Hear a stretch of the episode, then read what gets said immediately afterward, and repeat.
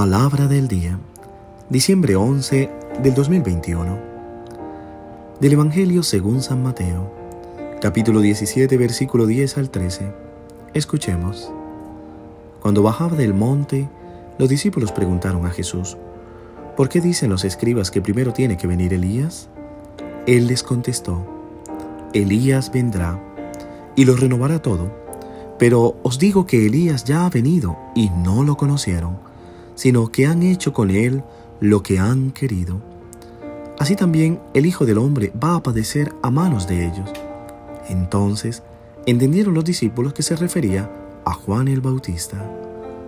Palabra del Señor. Gloria a ti, Señor Jesús.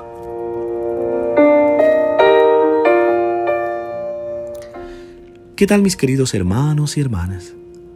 Clamo al dueño de la vida que hoy derrame abundantes bendiciones sobre ti, que te guíe siempre en el camino de la fe, que ayude en todos tus proyectos, que te edifique siempre en plenitud y que su gracia siempre te acompañe.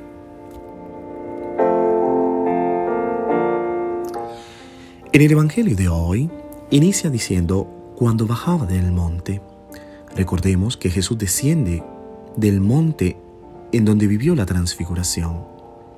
Allí estaba con los discípulos, donde recordemos que la transfiguración significa una anticipación de la gloria. Viendo los discípulos a Jesús conversando con Moisés y Elías, esta visión encendió en ellos preguntas para hacerle a Jesús, como buenos judíos que eran. De hecho, tan buenos judíos son que conocen la profecía de Malaquía. Esta profecía señala la venida del Señor que es precedida por el regreso de Elías. Es por ello que necesitan entender para estar seguros si van a confiar en la palabra de las Escrituras, si Jesús es el verdadero Mesías. Y si es así, ¿por qué no ha venido Elías? Esta es la gran pregunta que se tienen los discípulos en el día de hoy. Y hay dos posibles respuestas. O los escribas estaban equivocados, o no es cierto que Jesús es el Mesías. Esta es una duda penetrante en el corazón y en la mente de los discípulos que los inquietan y los llevan a preguntarle a Jesús, ¿por qué dicen los escribas que primero tiene que venir Elías si ellos aún no lo han visto?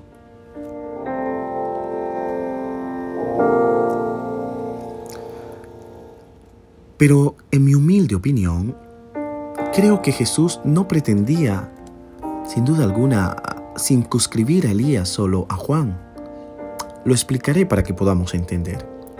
¿Quién es Elías? Recordemos que Elías es el primero de los profetas, o más bien el prototipo de todo profeta, el símbolo de la profecía en la transfiguración del Tabor, cerca de Jesús aparece Moisés, que representa la ley, y Elías, que representa a los profetas, que representa la profecía. Si la ley es el pacto del pacto entre Dios y su pueblo, la profecía es la voz que lo llama a ser fiel al pacto. Elías, por tanto, no es simplemente el bautista, sino todos los que dan voz a la profecía.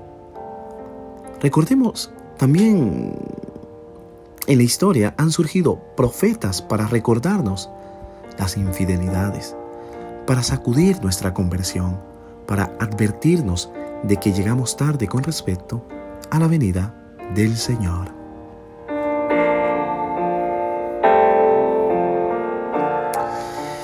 En los evangelios, entonces el mismo Jesús se definía a sí mismo como profeta cuando en Nazaret exclamó, un profeta es despreciado en su tierra, entre sus parientes, en su casa. Y así podemos cerrar el círculo con el Evangelio de hoy.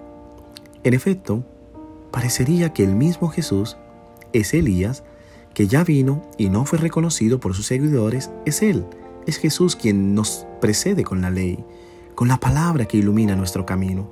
Es Él quien viene a nuestro lado para estimularnos, consolarnos, ponernos en camino y siempre es Él el Mesías a quien esperamos para encontrarlo. Es Él la gracia que viene a salvarnos.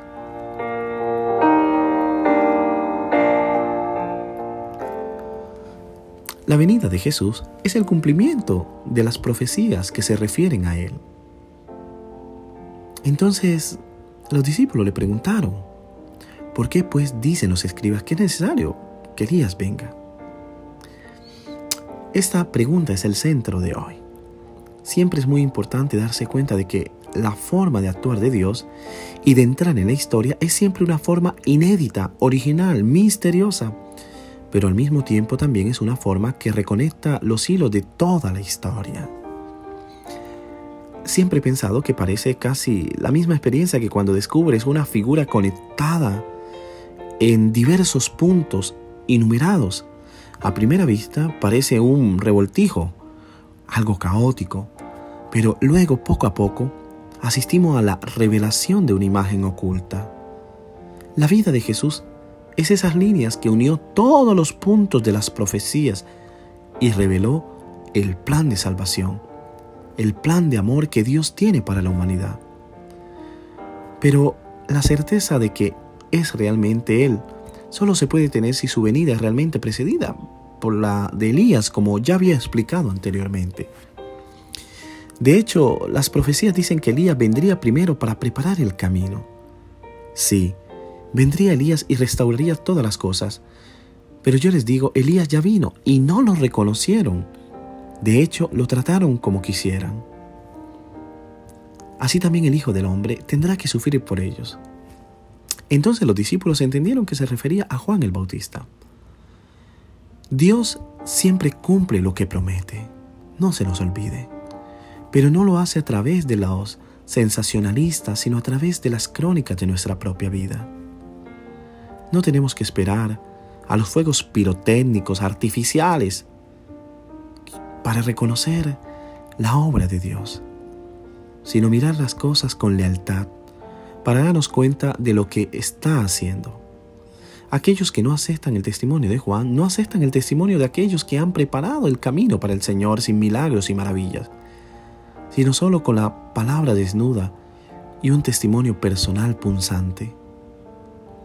La gente en su corazón sabía que Juan tenía razón. De hecho, se apiñaron para ser bautizados por él. Pero, ¿quién tiene que entender esto siempre finge no entender?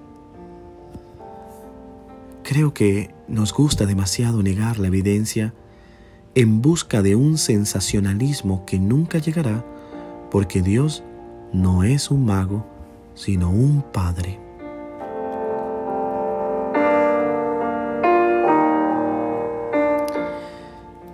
Mis queridos hermanos y hermanas, cada vez que medito el Evangelio, confirmo una vez más que sin duda alguna en Jesús se cumple toda la palabra de Dios, todas las promesas que desde Abraham hasta nuestros tiempos, hasta Juan que profetizó, se han venido cumpliendo. Y si esto se ha cumplido en la palabra, ¿cuántas cosas más Dios no está cumpliendo en nuestra vida? creo que somos unos bendecidos y unos amados por ese Dios que no es un mago, sino nuestro Padre. Que Dios te bendiga en el nombre del Padre, del Hijo y del Espíritu Santo. Amém. Feliz dia.